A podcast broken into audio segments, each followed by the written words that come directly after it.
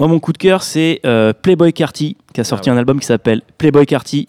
En fait, c'est euh, c'est une fait tape. C'est une tape de producteur. Ah, Parce clair. que ce qui est intéressant, c'est les productions avec un rappeur qui fait des adlibs et des gimmicks dessus, qui fait des petits hey, hey, hey en boucle.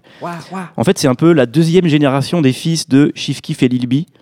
Euh, il est proche de Lil Uzi Vert et Saproki. Et moi, j'aime pas tellement Lil Uzi Vert parce que je le trouve très rigide. On sent que le mec, c'est un fan de punk rock et tout. Donc, et c'est c'est Et t'as casse-couille. jamais aimé ces Et j'ai- J'ai 182. jamais aimé ça. De Blink 182, exactement. Donc ça plaît carafe, ces trucs-là. C'est faux. Mais et, euh, en fait, Playboy Carty, il a un côté plus détendu, en fait. Et ça- du coup, ça colle plus à ce style de rap-là, qui est, qui est juste pour se marrer, se détendre. Et en plus, il a un producteur qui s'appelle Pierre Bourne. Ah, Pierre. Ah Alors, je sais pas s'il a des origines françaises, pour s'appeler comme ça, je pense pas.